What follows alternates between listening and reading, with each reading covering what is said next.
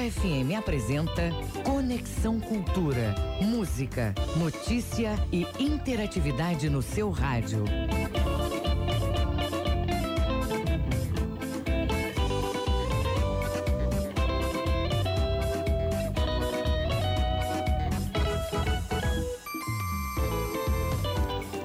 Horas 6 minutos na Grande Belém. Olá, bom dia para você ligado no Conexão Cultura da Cultura FM e do portal cultura.com.br. Estaremos juntos até as 10 horas da manhã. O programa é uma produção do jornalismo da Rádio Cultura. Muito prazer, eu sou Kelvin Janieri e a partir de agora você acompanha atualidades, prestação de serviços, notícias, entrevistas, entretenimento e música boa para você ficar ligado no que acontece no Pará e no Brasil. E você, amigo ouvinte, já sabe, pode participar com a gente, é só mandar o seu WhatsApp para o 985 639937. 985 639937 ou se quiser pode também mandar um e-mail para a gente para o endereço culturafm@funtelpa.com.br.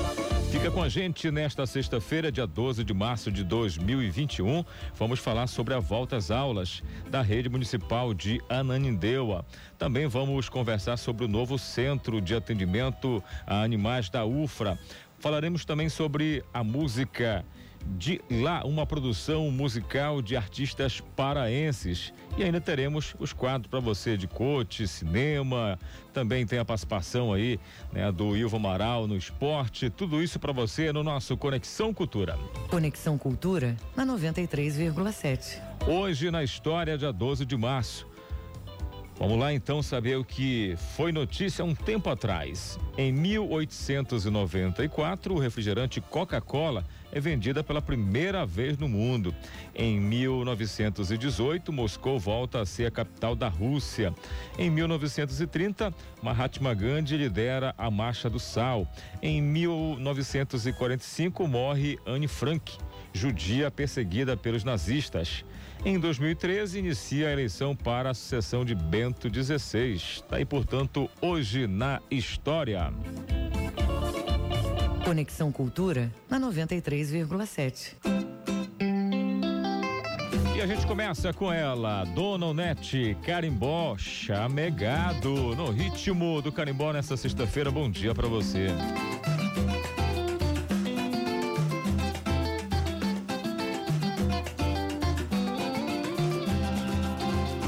carimbó é esse de toque maneiro, gostoso brejeiro, de onde é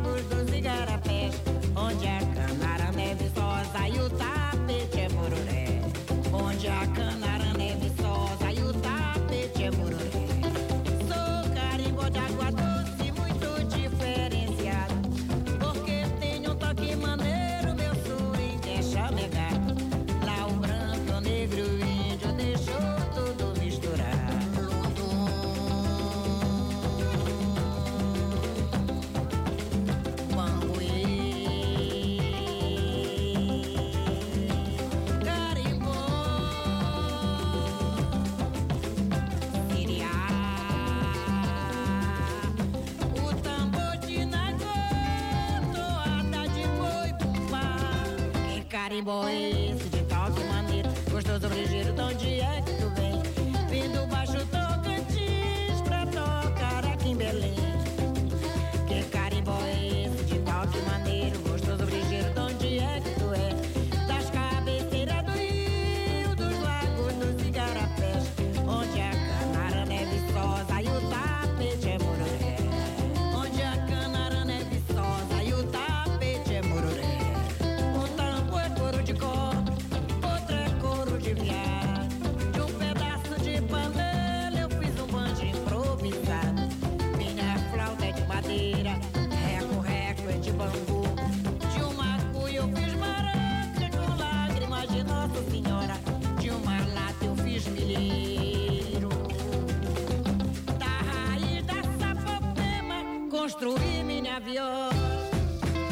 carimbó é esse de toque que maneiro, gostoso, brejeiro, de onde é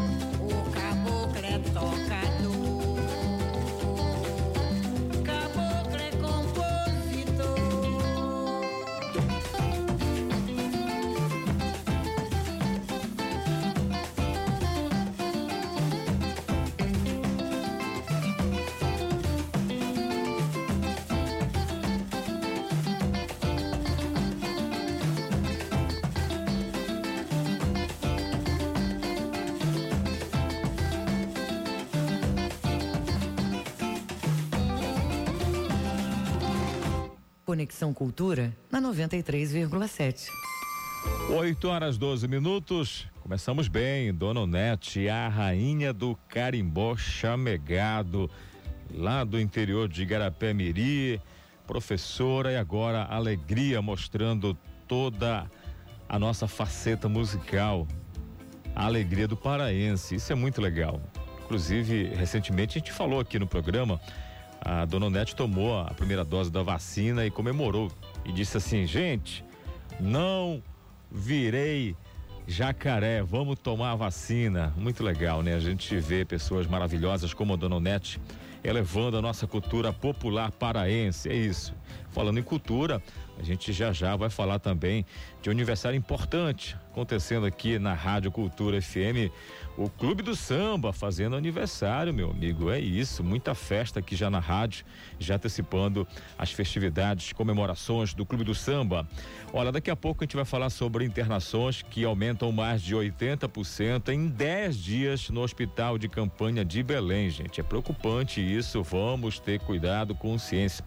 E daqui a pouco também vamos falar a respeito do decreto estadual que está em vigor, bandeira vermelha para todo o estado do Pará. Isso mostra pra gente que o risco é alto de contágio, mas em contramão a tudo isso, foi emitido um decreto municipal em Salinópolis, aonde o prefeito lá acabou liberando acesso às praias e também né, mudou a questão dos horários de funcionamento de bares, restaurantes, vendas de bebidas alcoólicas e isso revoltou muita gente. Daqui a pouco a gente vai trazer essas informações para você que acompanha aqui o nosso Conexão Cultura. 8 horas 14 minutos.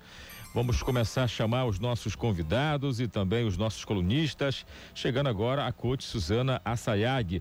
Ela vem para dar dicas de desenvolvimento pessoal e profissional no nosso quadro de toda sexta-feira. Suzana, bom dia para você.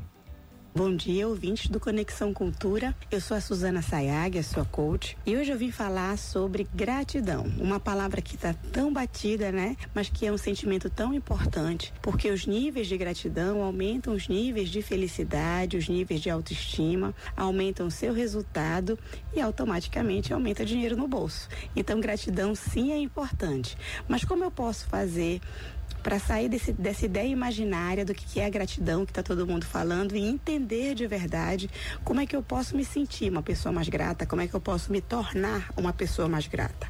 Foi por isso que eu separei um exercício de escrita terapêutica para que você possa começar a criar intimidade com o sentimento de gratidão. E é um exercício simples e prático. O que eu te peço é que você faça uma lista das coisas pelas quais você é imensamente grato O que é que realmente tem e existe na sua vida que te faz dizer: não, de verdade, eu agradeço muito pela vida de alguém, por um fato importante, pela ajuda de alguém, por uma vitória que você alcançou. Então coloque primeiro na lista o que é que de maior, o que é que mais te faz sentir gratidão. Depois desse exercício, você pode escolher um dia na semana para escrever três motivos de gratidão que fizeram a sua semana valer a pena. Com esse exercício de forma regular, ainda que você faça uma vez por semana, uma vez a cada 15 dias, você vai se permitir ir aprendendo o que é sentir gratidão. E se permitir escrever faz com que outras áreas do seu cérebro sejam atingidas. Escrever faz parte de um dos atos que mais mexe com áreas no seu cérebro, mais do que digitar, mais do que falar. Então é importante que você faça esse exercício de escrita terapêutica para que você comece a sentir se percebendo como é lembrar de coisas que te fazem sentir mais grato. E quando você menos esperar, você vai ter intimidade com a gratidão. Eu espero de verdade que você se permita fazer esse exercício e você se permita ir para o próximo nível de resultados positivos. Um abraço de 40 segundos e até o nosso próximo encontro. Muito obrigado, Suzana, pelas suas informações. É isso. Lembra a primeira palavra que ela falou no início? Já da entrada aqui da participação, gratidão. Você precisa ser grato, meu amigo, minha amiga. É uma palavra bem interessante. Gratidão. Você precisa ser grato. E nesse momento de pandemia agora, mais do que nunca, você precisa ser grato. Ter gratidão a Deus pela vida, por você estar com saúde. Mas tem gente que não tem gratidão e ainda consegue fazer situações que, oh meu Deus do céu, só Deus na causa mesmo. Mas é isso, gratidão é fundamental, seja grato, faça, faça esse exercício que a Suzana acabou de falar pra gente, que com certeza você vai ter sucesso na sua vida. 8 horas e 17 minutos, você ligado com a gente, muito obrigado pelo seu carinho, onde quer que você esteja, sexta-feira. E hoje, sexta-feira, também é o dia do quadro de cinema aqui no Conexão Cultura com o Marco Antônio Moreira, que está com a gente por telefone, vai falar com a gente ao vivo. Marco Antônio, muito bom dia para você, amigo. Bom dia, bom dia, ouvinte da Rádio Cultura. Quanto tempo, Marco Antônio?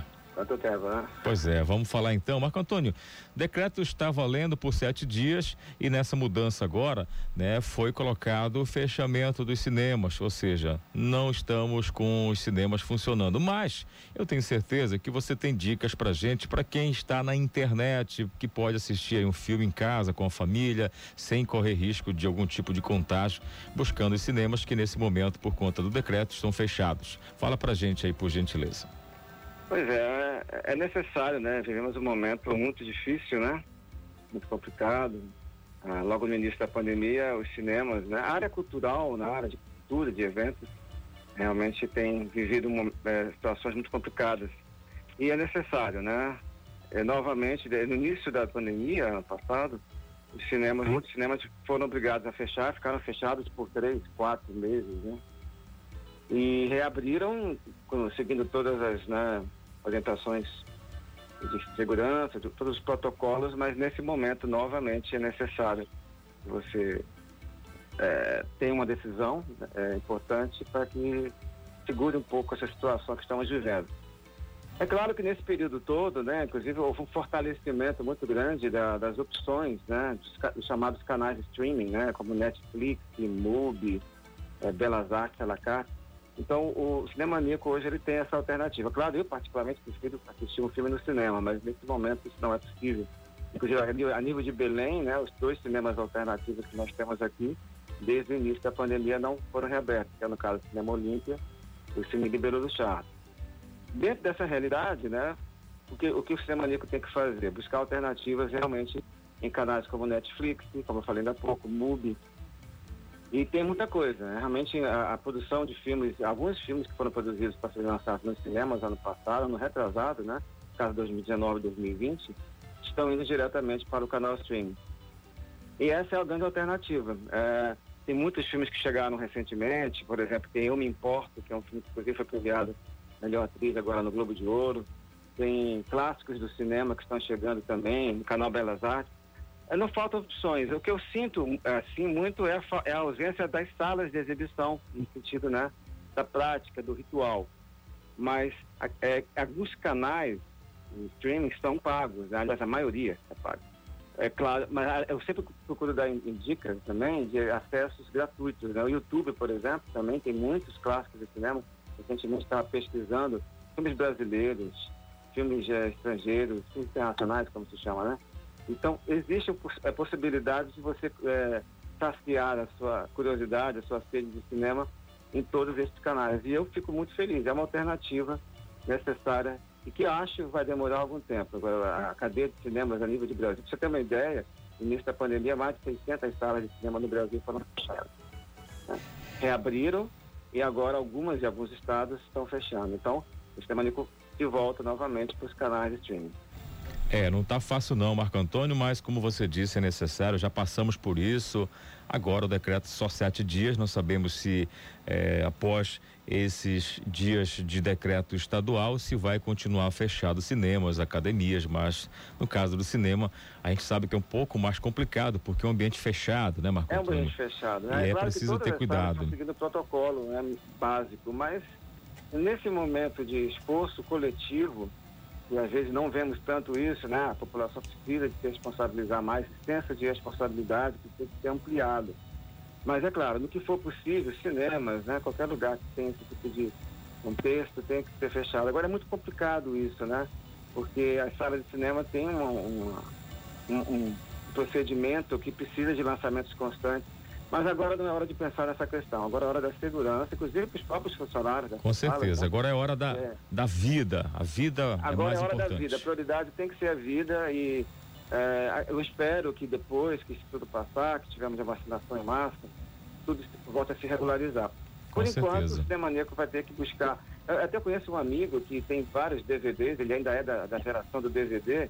Ele tá, me comentou recentemente que ele está aproveitando esse momento para rever os filmes que ele tem há mais de 10 anos e que há Olha aí, que legal. Uma boa dica, né? Novo, né? Uma boa dica para quem tem aquele filme guardado na época do DVD ali, de repente já acompanhar ou buscar na internet. Na pesquisa você encontra muita coisa legal. Eu tenho feito isso também no YouTube. Você busca filme lá antigo. Estúdio, né? Do finado VHS, né? Sim, que há muito sim. tempo já não existe quando você ficava muito tempo sem assistir um filme VHS, ficava aquele mofo, né? Sim, no sim. DVD. Não tem isso, né? Se cuidar. cinco anos como eu. Se cuidar, dá Mas... para recuperar e, e acompanhar. Isso. Marco no Antônio. DVD você passa um paninho assim, Sim. rapidamente, já está pronto para rever aquele DVD querido seu de coleção. Com é certeza, com certeza. Muito obrigado, amigo. Saúde para você aí. Na sexta-feira que vem você volta, quem sabe, né, já falando aí que foi liberado novamente o cinema ou de repente que continua aí né, por tempo indeterminado a questão dos cinemas em todo o Brasil. Obrigado e que Deus abençoe a sua vida. Que o senso coletivo nosso melhore também. Vamos usar máscara e tomar precauções. Tá Bom certo. Dia. Bom dia, obrigado. Bom final de semana. 8 horas 23 minutos. Olha, gente, chegou uma notícia muito triste ontem para quem é do ramo da aparelhagem, da música. Na verdade, a aparelhagem faz parte do contexto também da nossa cultura popular aqui na capital Belém, no estado do Pará. O Manuel Siqueira, mais conhecido como DJ Siqueirão, morreu na noite desta última quinta-feira em decorrência da Covid-19.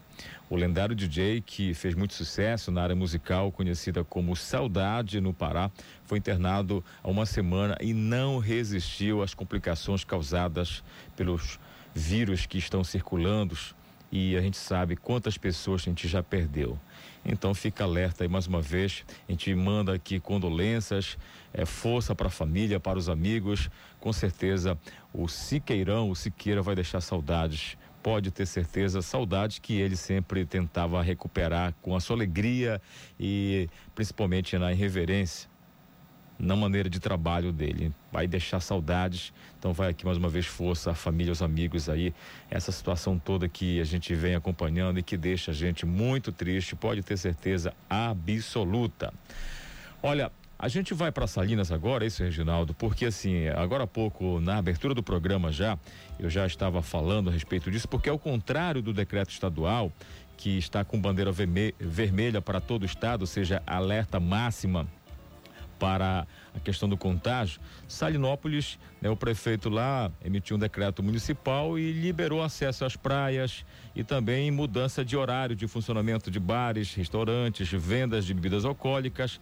E aí a gente já vai direto ao vivo por telefone com o Jefferson Moraes, que é companheiro nosso da comunicação lá do município, para contar pra gente como é que anda essa situação, porque aqui em Belém, Jefferson, bom dia para você aqui na capital e em vários municípios no estado, pegou todo mundo de surpresa essa medida que vai contrariando o novo decreto estadual. Bom dia para você. Como é que está a movimentação em Salinópolis e como é que está a falácia em relação a essas mudanças aí? Muito bom dia para você, Kelvin. Bom dia a todos que estão acompanhando o Conexão Cultura. Pois é, olha, Kelvin, é o seguinte, é, ontem o prefeito baixou um decreto, né, de acordo com o que ele falou, é, de acordo com a observação da Secretaria Municipal de Saúde, que o bandeiramento seria laranjado aqui em Salinas, é, e ele flexibilizou esse, esse, esses acessos. Até meia-noite iria ficar é, funcionando bares, lanchonetes, é, similares, né? Então, é o seguinte, o que que acontece? Hoje pela manhã nós percebemos algo diferente aqui na praia do Atalaia. Eu ia saindo aqui de, de, de casa para ir para a cidade e percebi que a praia foi novamente fechada. A polícia, inclusive, está aqui no local. Tem aqui a viatura da Polícia Rodoviária Estadual, até porque aqui é o final de uma, de uma PA. Temos outras viaturas, tem do, do, do tático operacional, muita polícia aqui nas duas entradas da, da, da praia do Atalaia.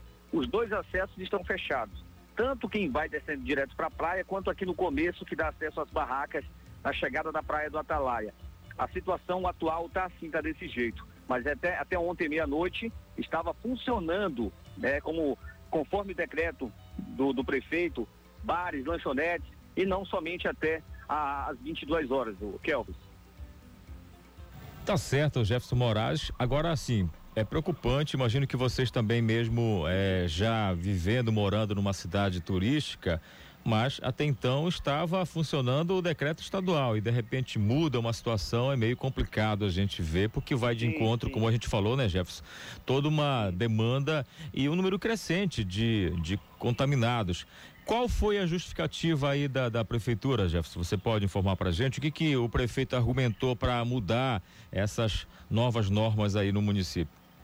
Olha, foi o seguinte, é, os casos estariam controlados por aqui, foi isso que, que o prefeito alegou, né, de acordo com, com observação e estudos feitos pela Secretaria Municipal de Saúde do município, então, por isso que ele deu uma aliviada, né, abrindo as praias, os acessos às praias, inclusive ontem tinham pessoas nas praias, e esse foi o argumento mais forte que o prefeito teve no dia de ontem para baixar esse decreto e até academias, é, vários estabelecimentos que permaneciam fechados a partir das 10 horas da manhã somente que funcionariam, abriram mais cedo. Inclusive hoje. Eu sei. Então, vamos lá então, né? Contar com o bom senso de todo mundo aí, porque sim, essas sim. mudanças, eh, elas são complicadas, a gente vem acompanhando o número crescente, né? Que bom que Salinópolis está né, conseguindo estabilizar os casos, mas se Sim. continuar com essas mudanças aí, a gente pode ter certeza que a, poderá mais no questão, futuro complicar. Sim. A questão também foi a pressão popular que, que ele recebeu, dizendo que o, é, o comércio, na verdade, o argumento das pessoas é o comércio aqui, né? O, você sabe que Salinópolis sobrevive do turismo, então com certeza. A, a pressão popular ela foi muito grande em cima do, do, do, do prefeito, muito, muito, muitos questionamentos, então foi com base nisso né, que ele deu essa flexibilizada tá aí, mas hoje de manhã a polícia já amanheceu aqui. Os dois, repito, os dois acessos à praia, aliás, os três acessos, são três acessos, tem o atalho grande, o atalho do meio e o primeiro acesso. Os três acessos da praia estão bloqueados, o Detran, Polícia Rodoviária e a Polícia Militar, Polícia Diária, juntamente com o tático, todos aqui. Tá certo, Jefferson. Muito obrigado. Qualquer outra novidade aí você informa pra gente durante a programação aqui da Rádio Cultura FM, tá bom? Um abraço tá para você, bom trabalho aí. Um abraço então a todos os ouvintes da Conexão do Conexão Cultura. Valeu, Kel. Um Valeu, abraço. um abraço. É, gente, é complicado, né? A gente, claro, não está lá, mas é uma informação que vai contramão aquilo que hoje a gente está pregando, né? Por conta de evitar o número de procura nos leitos, que já não tem muito. O estado do Pará, graças a Deus, vem fazendo o dever de casa e está colocando à disposição até agora, né? Atendendo as pessoas que estão acometidas de uma maneira mais grave, né? O tratamento e tudo mais, mas a situação é preciso tomar bastante cuidado. Para você ter uma ideia, daqui a pouco vou trazer essa informação aqui. Internações aumentaram mais de 80% em 10 dias no hospital de campanha aqui da capital Belém. Então não é legal.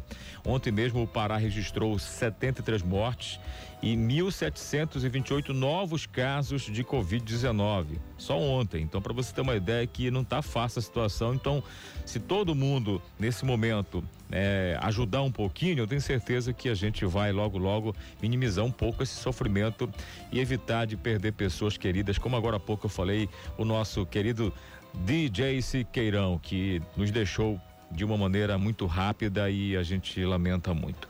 8 horas 30 minutos na Grande Belém. Vamos fazer o nosso primeiro intervalo. Daqui a pouco a gente volta com muito mais Conexão Cultura. Estamos apresentando Conexão Cultura. As culturas africanas e afro-brasileira. A luta contra o preconceito e o racismo, a preservação do meio ambiente e o respeito aos direitos humanos. Axé Pará, a voz negra no seu rádio. Um programa do Centro de Estudos e Defesa do Negro do Pará, Sedempa. Toda quinta, nove da noite, aqui na Cultura. Apoio Cultural Bampará. Onde tem Pará, tem Bampará. ZYD 233, 93,7 MHz. Rádio Cultura FM, uma emissora da Rede Cultura de Comunicação. Fundação Paraense de Rádio Difusão, Rua dos Pariquis, 3318. Base operacional, Avenida Almirante Barroso, 735, Belém, Pará, Amazônia, Brasil.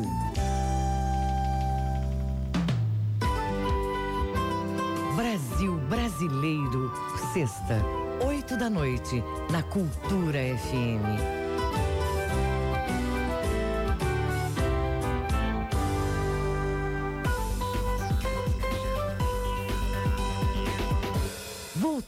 A apresentar Conexão Cultura. 8 horas 32 minutos, você ligado com a gente, o nosso muito bom dia. Vamos começar a girar nossas notícias.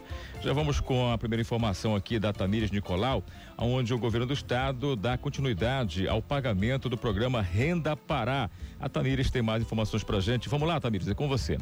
O calendário de pagamento da segunda etapa do programa Renda Pará já teve início. Com a necessidade de aumentar as medidas restritivas para conter o avanço do coronavírus no estado, o governo do Pará renovou o repasse de R$ reais para amenizar o impacto no orçamento familiar com a alta de preços de itens de primeira necessidade, como alimentos e medicamentos. Vão ser mais de 100 milhões de reais distribuídos a todas as famílias que recebem o Bolsa Família. Por meio do programa, o estado complementa a renda de aproximadamente aproximadamente 957 mil unidades familiares. O pagamento do benefício segue um calendário específico. Tamires Nicolau, para o Conexão Cultura.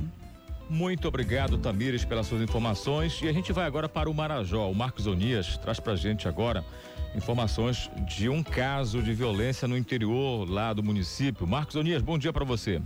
Olá, Kelvin Janieri, muito bom dia para você, muito bom dia a todos acompanhando aqui a programação da Rádio Cultura e vamos para as informações aqui da nossa região do Marajó. A gente vai falar sobre um crime que aconteceu durante essa semana no Igarapé Aruá, no berço do Igarapé Angelina, zona rural do município de Portel. A vítima ela foi identificada como Francisco Martins da Silva, de apenas 23 anos de idade.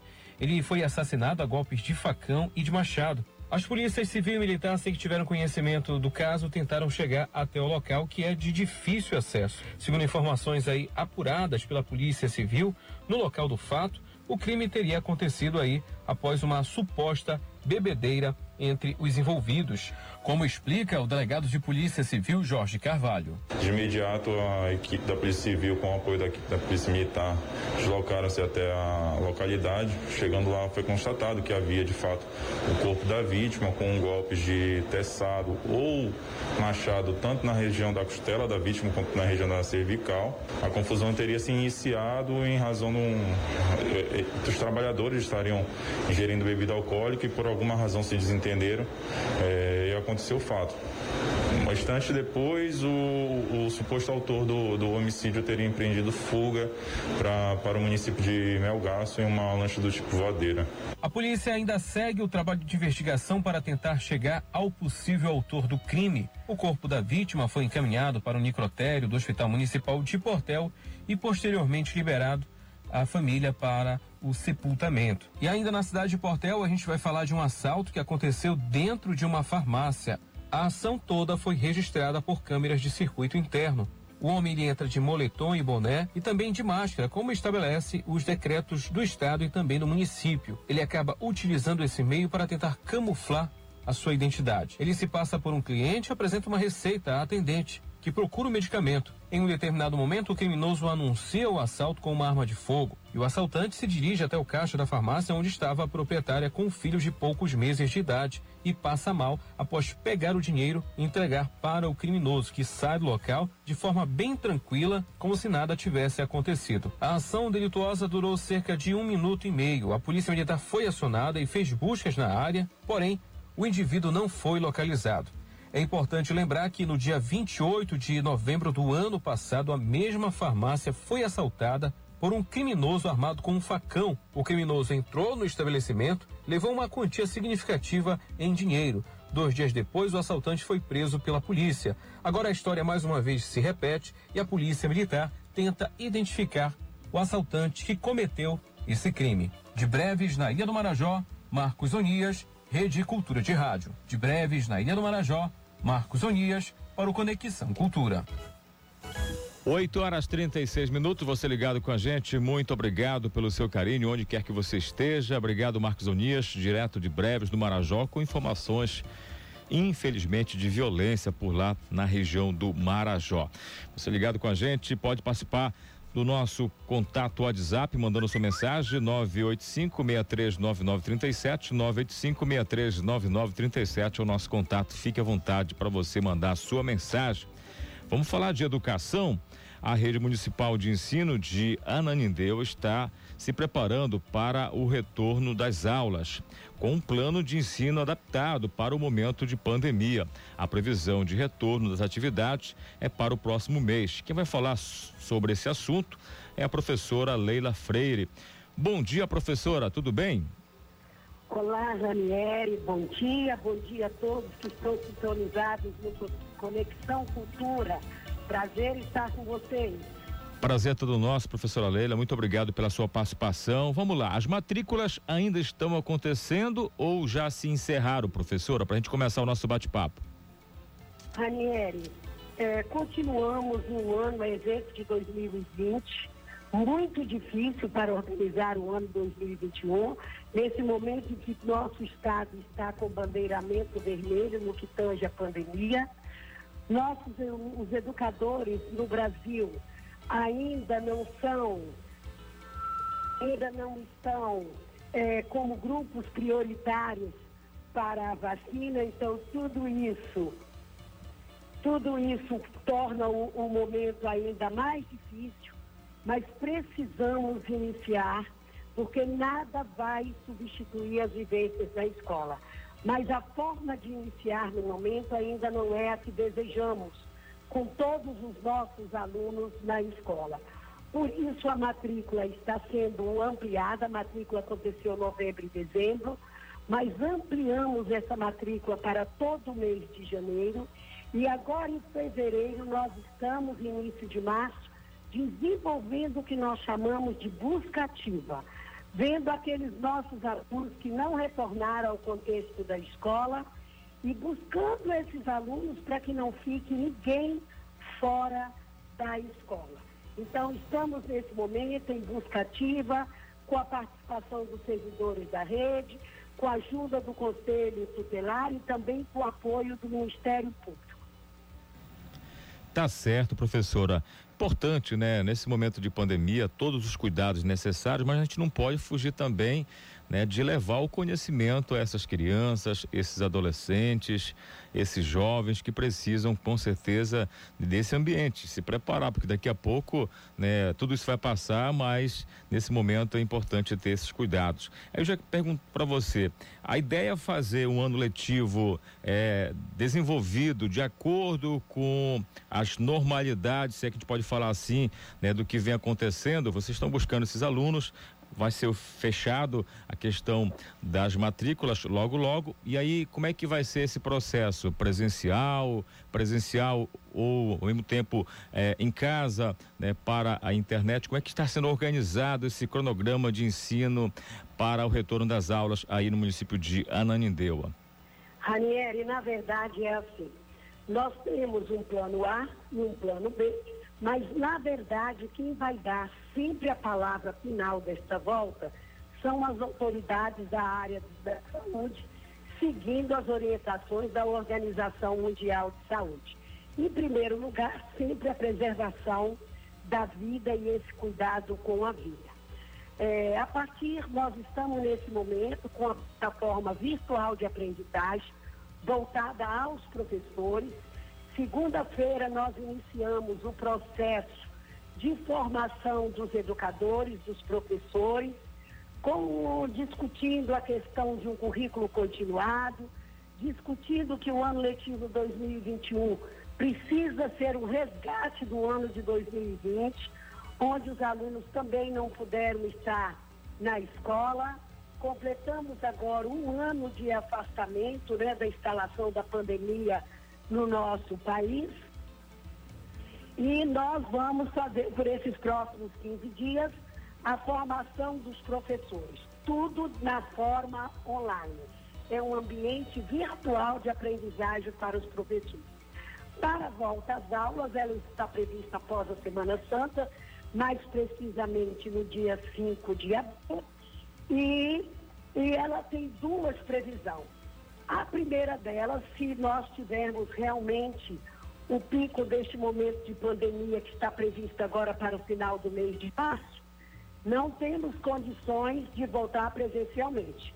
Vamos fazê-lo na forma remota, em que através do celular, da rede social do WhatsApp ou ainda de um canal de TV aberto, fazer esse contato para não perder o vínculo escola, família, professor, aluno, vamos orientar as sequências didáticas e os pais receberão a, as atividades dos alunos em casa com data dessas devolutivas.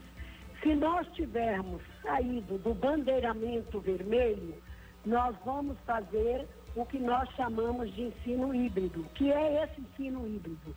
Ele alterna, Aniele, momentos presenciais nas escolas com momentos de ensino remoto em casa. Então, eu tenho 30 alunos numa turma, 10 desses alunos vão ter aula em dias alternados, 10 vem na segunda, o professor dá toda a orientação, a introdução daquele conteúdo, entrega as atividades e o aluno já tem, o, o, o, leva as atividades para fazer de forma remota em casa. O que é que isto é diferente do ensino no ensino híbrido do pai levar atividade? Nem todos os pais são professores, não têm essa obrigação de saber orientar. Muitos têm plena condição de orientar. Mas se o professor tem esse contato, isso acontece de uma forma é, mais integrada com essa interação dentro da escola. Isso se o nosso bandeiramento permitir que façamos dessa forma alternada. Então, o plano A é atividade remota, com contato através do WhatsApp, mandando as atividades para os alunos, e o plano B seria o ensino híbrido, alternando esses momentos até que nós possamos avançar na vacina e que os educadores, os professores, todos aqueles que atuam na escola, tenha recebido a vacina. Muito bem, professora Leila. Agora vamos falar um pouco mais sobre essa questão das matrículas. Né? Eu quero, enfim, tenho meu filho, quero colocar meu filho na escola, vou matricular. Como é que, onde que eu procuro? Como é que eu faço? Como é que está o andamento dessas matrículas para a gente explicar direitinho, passo a passo, para os nossos ouvintes, principalmente aí do município de Ananindeua? Nós estamos divulgando amplamente através de carro-som, onde ainda temos vagas e temos vagas em algumas escolas. É, estamos divulgando com faixas, com cartazes, pedindo apoio às igrejas, às, às organizações que possam nos ajudar.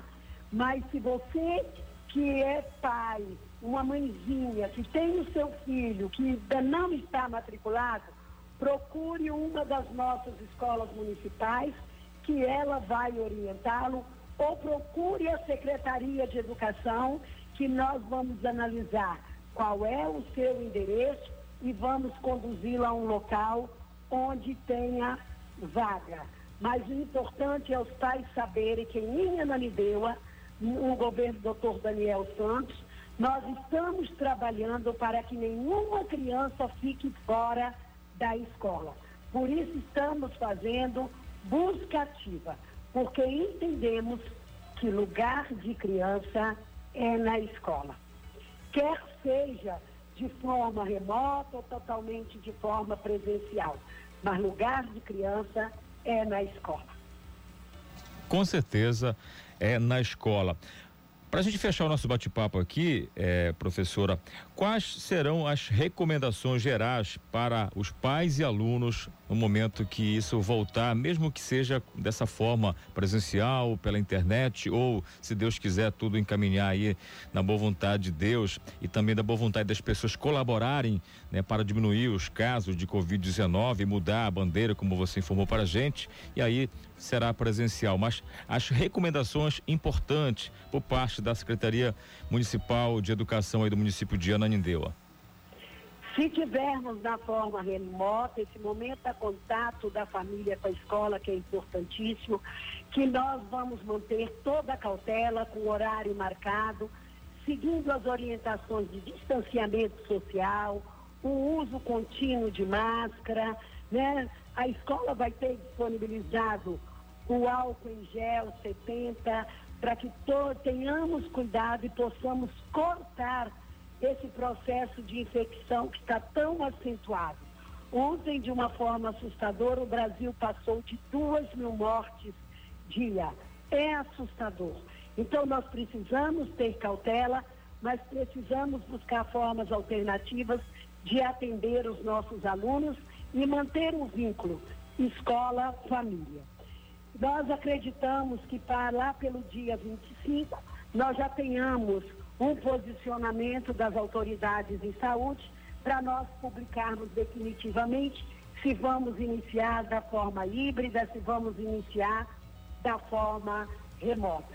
Mas que as famílias não percam a fé, que as famílias, as famílias não percam a esperança e que com certeza eu acredito na ciência, acredito na força da vacina, acredito na conscientização das pessoas de terem cuidado, de manter esse afastamento, mas com certeza para agosto nós estamos torcendo que Deus nos abençoe a todos para que a gente tenha uma escola em seu funcionamento pleno nesse segundo semestre. Tá certo. Professora Leila Freire, quero agradecer muito a sua participação, essa prestação de serviço para a população de Ananindeu e principalmente né, trazer é, essa mensagem final aí de consciência das pessoas e principalmente né, esse apelo aonde de fato toda criança precisa estar na escola. Desejo bom trabalho é, que dê tudo certo aí e vai informando a gente aqui qualquer novidade aí. A gente tem o maior prazer em abrir espaço aqui, principalmente para falar de educação, que acaba sendo também um tripé nosso aqui da Rede Cultura de Comunicação. Muito obrigado pela sua participação. Se quiser adicionar mais alguma informação, fique à vontade. Muito obrigada, Ranieri. É um prazer contar com a cultura para que a gente possa levar informação até a sociedade, até a nossa família. E lembramos que quando a gente fala de escola, a gente situa muito as nossas crianças, mas queremos lembrar aí também aos nossos jovens, adultos e idosos, que continuamos com vagas abertas na modalidade da educação de jovens e adultos e que vamos estar também apoiando aqueles jovens que querem chegar até a universidade, que o governo doutor Daniel vai estar abrindo também um cursinho preparatório para o Enem de forma online para ajudar a estes jovens, tá bom? Grande abraço, muito obrigada pelo espaço e que Deus abençoe a todos nós. Muito obrigado a você, secretária, também a assessoria e a Manuela. Um beijo para você e para todo mundo aí que compõe a Secretaria Municipal de Educação do município de Ananindeua. É isso. Bom trabalho para todo mundo e vamos ter fé, né, para que tudo isso passe. 8 horas e 50 minutos. Lembra da informação que agora há pouco eu trouxe para vocês sobre internações de Covid-19, que aumentam mais de 80% em 10 dias no Hospital de Campanha de Belém? Os 10 primeiros dias de março já registraram mais da metade de internações em todo o mês de fevereiro, principalmente na unidade para tratamento da doença, que funciona com capacidade máxima e está com 86% dos leitos ocupados.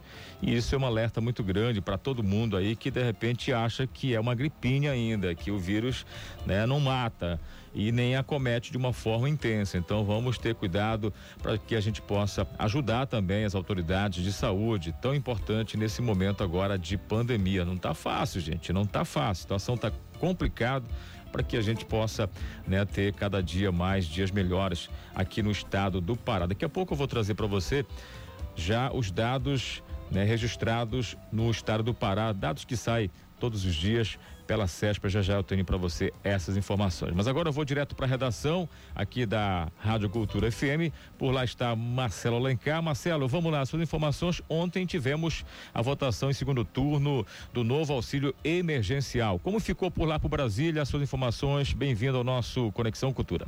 Obrigado, Kelvis Ranieri, e também todos os ouvintes do Conexão Cultura. Kelvis, para tentar segurar o pagamento do auxílio emergencial já em março, o governo deve aproveitar a promulgação da PEC emergencial pelo Congresso, prevista para esta sexta-feira, para hoje, e enviar a medida provisória que define os critérios para a concessão do benefício.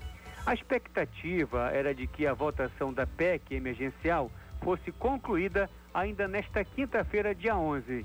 Com isso, a promulgação pelo presidente do Congresso, Rodrigo Pacheco, do DEM de Minas Gerais seria feita já hoje, abrindo caminho para que o presidente Jair Bolsonaro, sem partido, editasse a MP que vai permitir o pagamento do auxílio. A PEC emergencial foi aprovada como parte de um acordo entre o governo e o legislativo. Para que a nova rodada de assistência fosse liberada, a equipe econômica negociou a votação da emenda constitucional que estabelece gatilhos de ajuste fiscal para crises futuras. O texto retira o gasto com auxílio emergencial das restrições fiscais. O limite estabelecido pela PEC para o pagamento da assistência em 2021 é de 44 bilhões de reais, que ficarão fora do teto de gastos, regra que limita o crescimento das despesas do governo à variação da inflação caberá à MP definir todos os detalhes e critérios para a nova rodada do benefício. Kelvis, as parcelas devem ser variáveis e depender da composição da família. A última versão da medida previa valor padrão de 250 reais por quatro meses. Mulheres chefes de família devem receber 375 reais enquanto o pagamento para pessoas que vivem sozinhas deve ficar em 150 reais. O ministro Paulo Guedes, da Economia, chegou a mencionar o valor de 175 reais para esses beneficiários.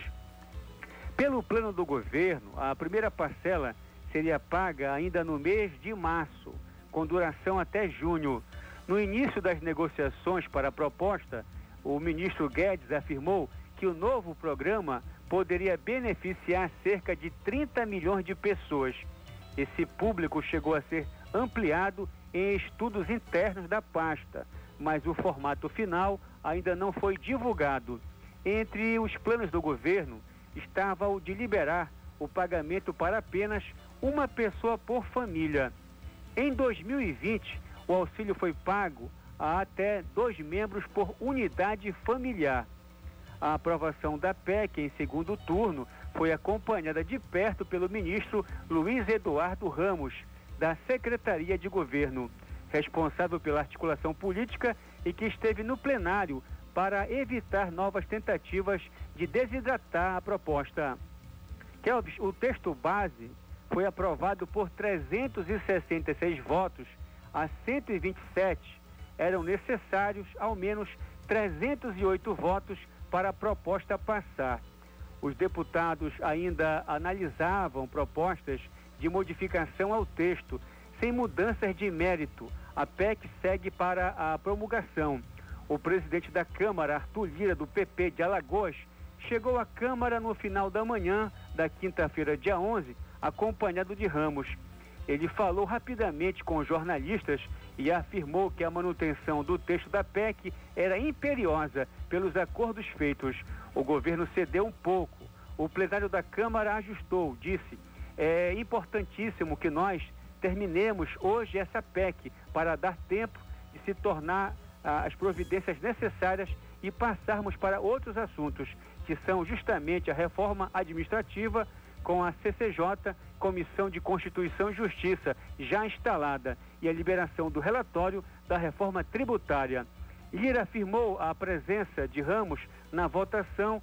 Ele é o ministro da Secretaria de Governo, é quem trata da política do governo, é quem tem a relação com os parlamentares. É função dele estar em contato direto com o parlamento para acompanhar votações importantes para o governo. E um detalhe, Kelvin, é, na quarta-feira, para que os deputados não é, derrotassem a estrutura central da proposta, o governo teve que abrir mão de parte do ajuste e liberar promoções e progressões para servidores públicos. Para isso, suprimiu é, da PEC dois dispositivos que tratavam do assunto. A avaliação preliminar do ministro da Economia indica que o impacto da liberação das promoções e progressões é de aproximadamente 1,5 bilhão em um ano para o governo federal.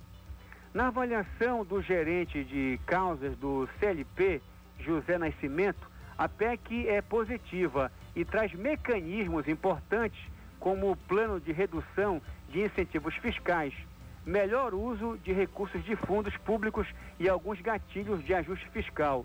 Ele critica, no entanto, o movimento do Congresso e do próprio, e do próprio Palácio do Planalto para desidratar o texto.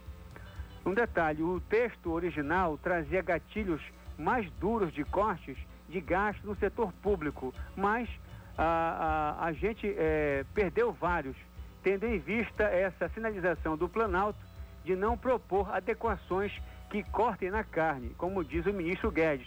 A gente bem, a gente tem que ir para outros para outras oportunidades.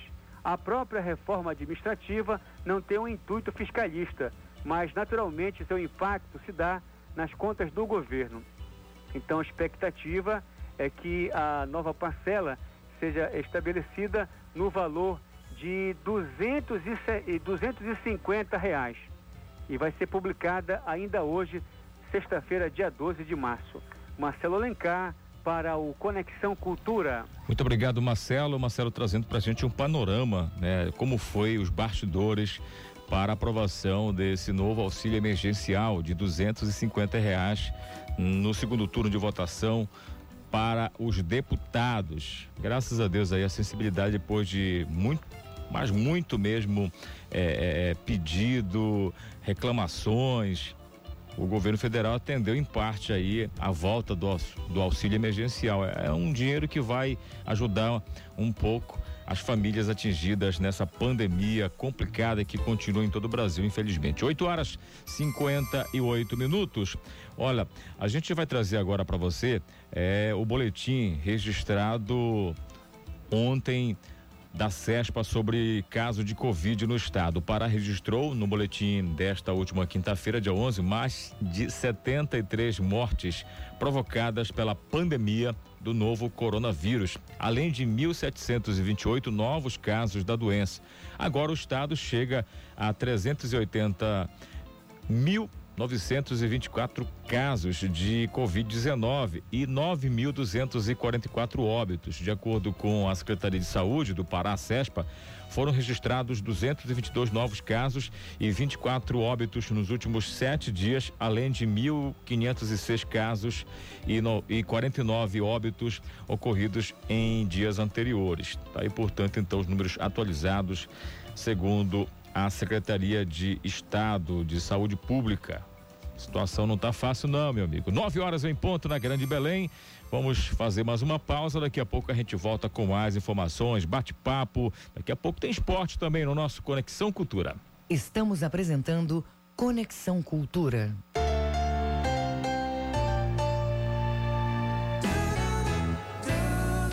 Cultura FM. Aqui você ouve música popular paraense. Eu quis provar do veneno. Música popular brasileira. Cores do mar, festa do sol. Vida é fazer todo sonho brilhar. Cultura FM 93,7. E depois acordar. É importante lembrar que, mesmo com a vacina, ainda vai ser preciso continuar com as medidas de proteção para evitar que o vírus se espalhe e cause mais mortes. Continue a fazer a higiene das mãos. Ao chegar em casa, tome banho e troque de roupa. Proteja-se do coronavírus. Cuidar da sua saúde é proteger a todos. Cultura, rede de comunicação. ZYD 233, 93,7 MHz. Rádio Cultura FM, uma emissora da Rede Cultura de Comunicação. Fundação Paraense de Rádio Difusão, Rua dos Pariquis, 3318. Base operacional, Avenida Almirante Barroso, 735. Belém, Pará, Amazônia, Brasil.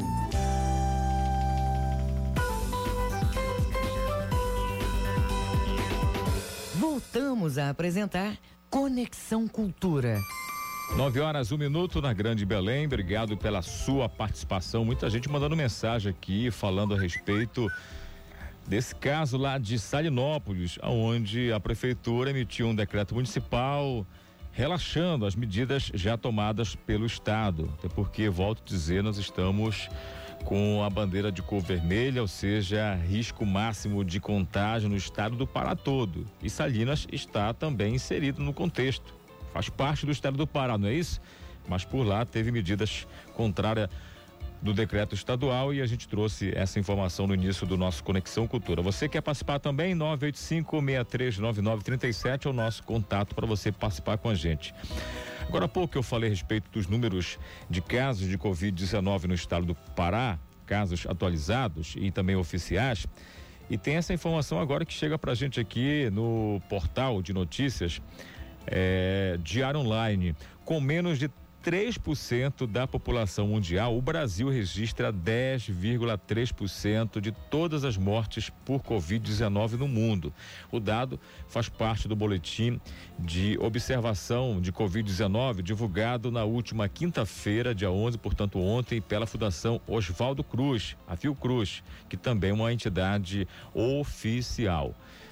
Tá aí, portanto, né? Um número que assusta também. Então, portanto, com 3% só da população mundial, o Brasil já registra 10,3% de todas as mortes de Covid no mundo. No mundo. E isso é algo que você precisa levar em consideração. 9 horas, 3 minutos. Vamos gerar notícias aqui com os nossos colegas da Rede Cultura de Comunicação. Chega para você agora essa informação aqui. Acordo garante fiscalização na verdade, deixa aqui com o João Paulo Seabra, logo que já está aqui já aguardando. Vamos lá. O João Paulo Seabra traz para a gente sobre essa informação. Crédito para custeio antecipado beneficia o planejamento no campo. É uma notícia boa que o João Paulo detalha para gente agora nas informações. João Paulo é com você. No custeio antecipado, o produtor rural pode usar o crédito para adquirir previamente insumos agrícolas ou pecuários, como sementes e mudas, fertilizantes, pesticidas, ração e medicamentos. A linha de crédito rural para custeio antecipado é uma importante ferramenta de financiamento que permite ao produtor rural adquirir mais cedo os seus insumos agrícolas, com um melhor planejamento da safra. Com a compra antecipada, o produtor consegue melhores condições de preço e mercado. No custeio antecipado, o produtor rural pode usar o crédito para adquirir previamente insumos agrícolas ou pecuários como sementes e mudas, fertilizantes, pesticidas, ração e medicamentos. Geralmente, essa época do ano costuma apresentar menor demanda por insumos, dado que a maior parte já foi comprada para a safra em curso e o próximo grande cultivo, a safra de verão, acontece no segundo semestre É isso que explica o diretor de Crédito e Informação da Secretaria de Polícia Agrícola do Ministério da Agricultura, Pecuária e Abastecimento, o Wilson Vaz de Araújo. Assim, ao obter recursos antecipados, o produtor tende a adquirir os insumos a custos mais baixos. Um outro benefício citado pelo diretor diz respeito à logística de transporte dos insumos dos pontos para as regiões produtoras do Brasil, pois o deslocamento fica mais eficiente nessa época. E como parte da safra atual, principalmente da soja está sendo escoada agora para exportação. O frete de retorno dos caminhões com insumos torna-se mais favorável, podendo inclusive resultar na redução de custos. A, e grandes instituições financeiras, como o Banco do Brasil e a Caixa, anunciaram recentemente a disponibilização da linha de custeio antecipado para a safra 2021 e 2022. Outras instituições financeiras também deverão anunciar esses recursos muito em breve. No crédito antecipado, as taxas de juros são livres a critério da instituição financeira. João Paulo Seabra para o programa Conexão Cultura. Muito obrigado, João Paulo Seabra. Tá aí, portanto, então, novidades. Isso é bom. Quanto mais investimento no campo, a gente fica feliz, porque nesse momento de pandemia é um ajudando o outro. Nove horas, seis minutos na Grande Belém. Olha essa notícia aqui que daqui a pouco a gente vai destacar para você. Litro da gasolina chega a custar eu não vou falar aqui brincando, não. É muito sério isso, gente. Vinte centavos na região norte. Presta atenção na notícia. O litro da gasolina chega a custar vinte centavos na região norte. Com esse sexto aumento agora que aconteceu durante essa semana. É brincadeira, né? Daqui a pouco a gente vai trazer, portanto, essa notícia para você que está revoltando muitos motoristas, dono de carros, de motocicletas, pessoal também que precisa comprar o diesel e agora até o álcool, né? Tá aumentando cada vez mais. Ou oh, situação complicada. Daqui a pouco tem esta notícia para você. A gente vai agora com outras informações. Olha, a um acordo garante fiscalização de crimes ambientais e busca resolver a questão do lixo na região metropolitana. O Marcos Aleixo tem para gente mais informações aqui no nosso Conexão.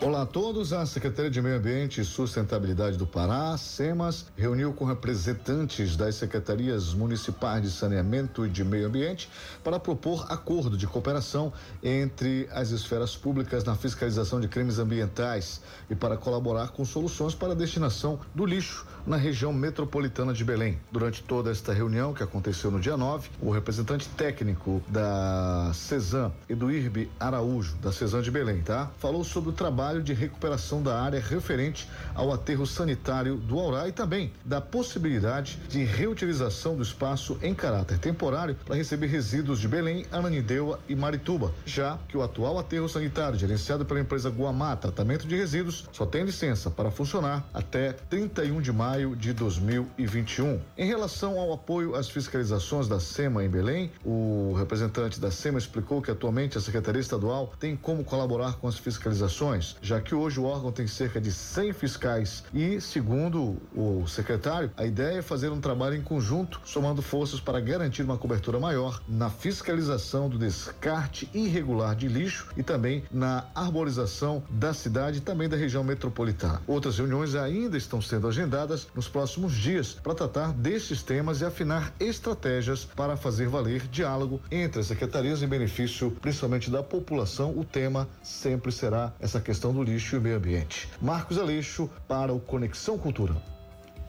Muito obrigado, Marcos Aleixo, para você que acompanha a gente. Já virou uma novela mexicana também essa questão do lixo na região metropolitana de Belém e agora parece que começa já novamente a esquentar esse assunto e a gente vai trazer outras novidades em relação a essa discussão importante com o destino da capital do lixo que segue até a região metropolitana, também Marituba, Ananindeua. É uma situação que não é fácil não. Nove horas nove minutos. Agora tem aquele papo musical de sexta-feira que você já está acostumado aqui no nosso Conexão. E aí a gente vai apresentar já um pouco da musicalidade do nosso artista.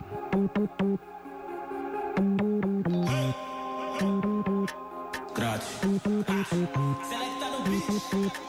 Minha quebrada é o meu lugar. Salve pra quem vem de lá. As pedras no meu caminhar não fazem me desanimar. Minha quebrada é o meu lugar. Olha, chegou ontem nas redes sociais aí de música digitais, a música de lá, uma produção de dois artistas paraenses do município de Castanhal. É o Kratos, não sei se eu li direito o nome aqui, daqui a pouco te pergunta para eles. E o Selecta. A música fala sobre amizade e encorajamento de pessoas que vivem na periferia. A música une também a batidas mais pesadas do ritmo e também a melodia, a harmonia do ritmo é, sul, que fala sobre é, algo importante, né? Essa mensagem que vem forte da periferia. Para falar sobre esse assunto, a gente, esse lançamento, a gente fala com o diretor de música e produtor do trabalho, o, o Alan, mais conhecido como Selecta, que agora já está com os ouvidos atentos aqui à Rádio Cultura FM. Selecta, muito bom dia para você, amigo. Tudo bem? Muito bom dia, Ranieri. Máximo respeito estar aqui representando a nossa música na Rádio Cultura. A gente fica feliz com a participação de vocês e abrir espaço também, amigo, sobre principalmente a musicalidade da periferia, né? Essa música que traz uma mensagem muito forte também. Fala pra gente, de onde surgiu aí a inspiração para esse enredo da música, assim, com essa mistura também que já deixa o nosso ouvido aqui muito legal? Bom, antes de tudo, bom dia para todo mundo. Aqui é o Alan Selecta no beat. Então, é, eu queria dizer assim que existe uma amizade, né? Antes de qualquer coisa da música, da, da música, existe uma amizade bem grande entre eu e o Kratos, né? Que são daqui de Castanhal. Então a gente está sempre em contato, né? Eu sou de uma geração mais velha, né? Ele é, ele é bem mais novo que eu, mas a gente se conectou através da música. E ele gravou muita coisa aqui em casa. Eu falei, aí eu falei, cara, vamos fazer uma música mesmo nossa, porque ele gravava muita música aqui, gravava voz com outras pessoas e tal. Você pode gravar uma nossa, aquela, aquela boa mesmo, e falou, bora. Aí foi isso, eu criei um beat, né? Criei a batida da pré-fiz, ela falou, olha aí, ó, dá uma olhadinha, isso ano passado. É isso no começo do ano passado, antes da pandemia, faz tempo, certo tempo. Aí ele, eu chamei um outro amigo meu, que ele é um ótimo compositor de refrões, é o Saul Marciel, ele que compôs o refrão.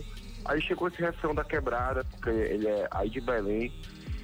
É, até esqueci o nome do bairro dele que ele é. Mas, enfim, ele é, um- ele é um mano que tem essa vivência na periferia, né? Um mano talentoso. Ele escreveu essa, essa- esse refrão, né? Minha quebrada, meu lugar. É, deu pro Kratos e, aí, através desse, desse refrão, o Kratos desenvolveu toda a parte da rima. E a gente foi construindo. Aí teve pandemia, não, teve, não deu pra gravar clipe, nada. Aí já no finalzinho do ano, quando deu uma.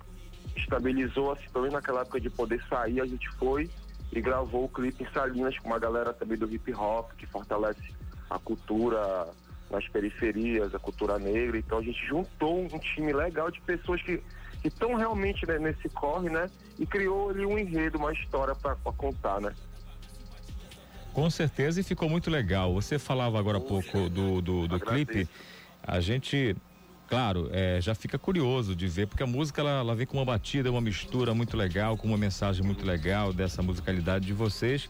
Mas fala pra gente mais desse clipe aí, né, já quem já ficou curioso aí, tá afim de acompanhar esse trabalho aí, o endereço e os bastidores também dessa, dessa construção desse clipe da música. Olha, o, o clipe ele foi filmado em duas locações, né? Aqui em Castanhal, né? Uma, uma casa bem bonita e tal, de um parente, né? Que cedeu a casa dele pra gente filmar ali, né? É, acreditou no projeto, a gente explicou para ele, ele cedeu a casa dele, a gente fez a parte dele com a moça, que é a Amanda Santos, daqui de Castanhal, uma jovem também empreendedora daqui da cidade. E a, essa é a parte do, da casa, né? Do, do clipe, da parte que ele tá, já tá, acendeu socialmente. E a parte que a gente botou ele mais na, na, na batalha mesmo foi lá em Salinópolis, né?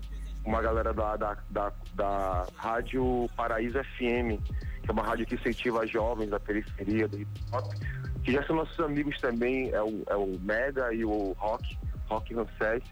E eles cederam o espaço da própria, da própria rádio pra gente filmar lá.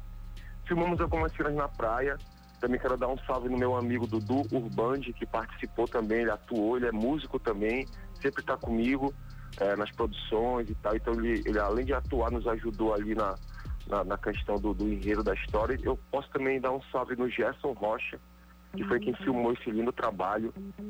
E o, o clipe ele tá no YouTube, no Selo Kizomba, que é o meu canal. Lá também tem outros trabalhos. E você pode escutar também na- nas plataformas digitais, tipo Spotify, tá tudo lá.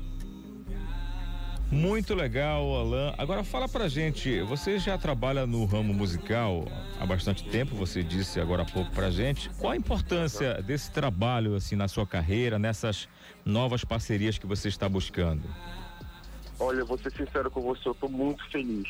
Tô muito feliz porque hoje mesmo um amigo me mandou uma mensagem meio que emocionado, porque ele viu o clipe, se identificou, se, se, se sentiu representado pelo clipe, sabe?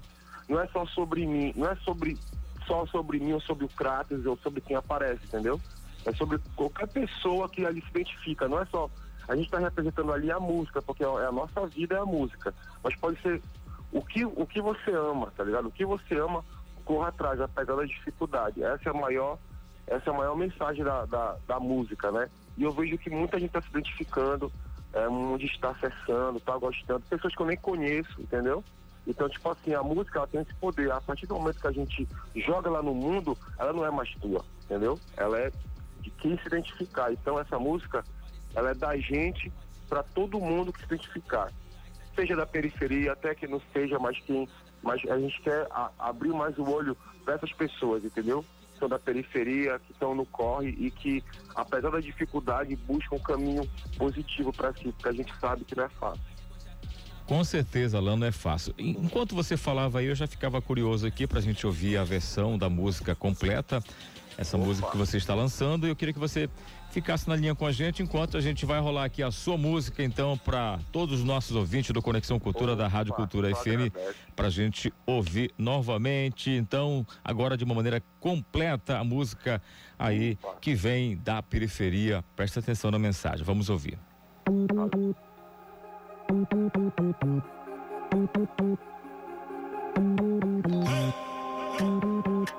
Grátis. Minha quebrada é o meu lugar. Um salve pra quem vem de lá. As pedras no meu caminhar não fazem me desanimar. Minha quebrada é o meu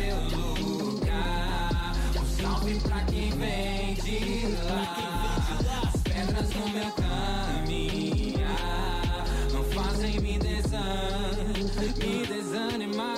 As velhas jogadas viraram uma base, dificuldade sempre passo. Tudo isso é uma fase, correndo dobrado. Não quero meus manos atrás dessas grades, saindo das margens. Grife na chuva, aquelas coisas que cês estão ligados. Tem quem faz acontecer e tem quem só fala e no final acaba sempre frustrado. Estão pra traçar o seu lado, poucos estão pra ver a melhoria. Muitos desmerecem a sua batalha, outros enxergam a sua correria. Nesse jogo de tênis eu consigo enxergar quem é criado e quem é real cria. Disposição eu tenho aqui de sobra, buscando o melhor pra minha família. É mais que material, tô calando pessoas que falavam que seria impossível subir do nível, mano. Eu tô high, gritando cada vez mais alto. Faço isso parecer muito fácil, faço isso parecer muito fácil. Não adianta pagar simpatia, só quero reais aqui do meu lado. Quem falava que eu não seria nada, até que hoje eu tô favorável. O jogo virou, olha pra vocês, que situação deplorável. O karma não falha, e nessas voltas e voltas vacilam sempre acaba nessas falas. Olha pra mim, tô muito tranquilo, cabelo na régua já tá na navalha. Assisti minha vitória junto com a do bonde. Hoje tem festa na minha quebrada, assisti minha vitória junto com a do bonde. Hoje tem festa na minha quebrada. Salve pra quem vem de lá.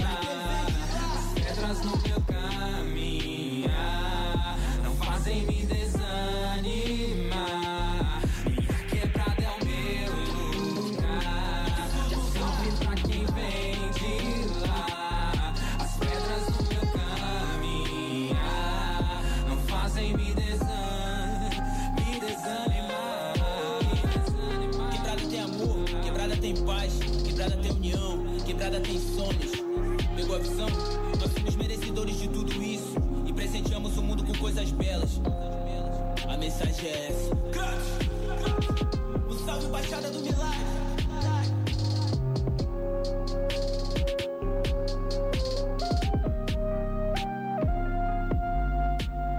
Tá aí, portanto, a música de lá, uma batida forte e ao mesmo tempo com essa mistura maravilhosa que vem da periferia. Alan, muito legal a música. Nossos ouvintes já estão tendo a oportunidade já de conhecer um pouco mais, mas vamos lá, para a gente fechar aqui o nosso bate-papo, para quem quiser acompanhar os endereços aí que as pessoas poderão baixar essa sua música. Tá. Olha, antes de tudo, muito obrigado, Rádio Cultura. É, eu me sinto muito feliz em estar podendo falar um pouco do meu trabalho aqui, falar um pouco da minha cidade, Castanhal, mas é para todo mundo aí do norte, daqui do, do Pará, tamo junto. Então, a música está presente no Selo Kizomba, que é o meu canal no YouTube, e você pode escutar ela nas principais plataformas de, de, de áudio, tipo Spotify, Deezer, a, a sua preferida tá lá a música. Eu quero também dar um salve para quem não conhece o trabalho do Kratos, que é o mano que participa da música, que faz as rimas, que é o mano daqui de Castanhal, tem 18 anos. Grave esse nome, Kratos. Esse irmão, ele tá acendendo demais na música. Eu quero muito também que ele vá aonde, aonde ele puder. Então é isso. Um salve para todo mundo e muito obrigado pela oportunidade. Selecta no beat, Kratos, de lá. É isso, muito legal. Um abraço para você aí. Continue nessa carreira maravilhosa e conte com a gente aqui. Qualquer outro lançamento, pode formar aqui que a gente vai ter o maior ter, prazer em ter. divulgar aqui na Rádio Cultura, tá bom? Obrigado, seu Ranieri. Grande abraço. É isso, Castanhal pro mundo, música bonita, olha aí, ó. A batida é muito legal. Vamos seguir aqui o nosso Conexão, 9 horas 21 minutos. Você ligado com a gente, muito obrigado pelo seu carinho maravilhoso. Tem mais informações para você chegando. Mais de 20% dos alunos de escolas particulares devem migrar para o ensino público em 2021. Quem conta pra gente é o João Paulo Seabra.